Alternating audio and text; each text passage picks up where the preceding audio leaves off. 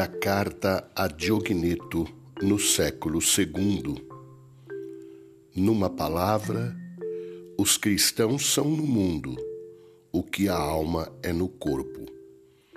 A alma está em todos os membros do corpo e os cristãos em todas as cidades do mundo.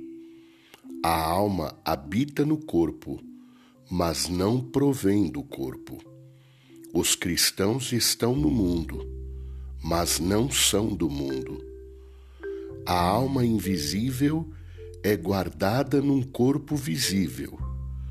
Todos veem os cristãos, pois habitam no mundo. Contudo, a sua piedade é invisível.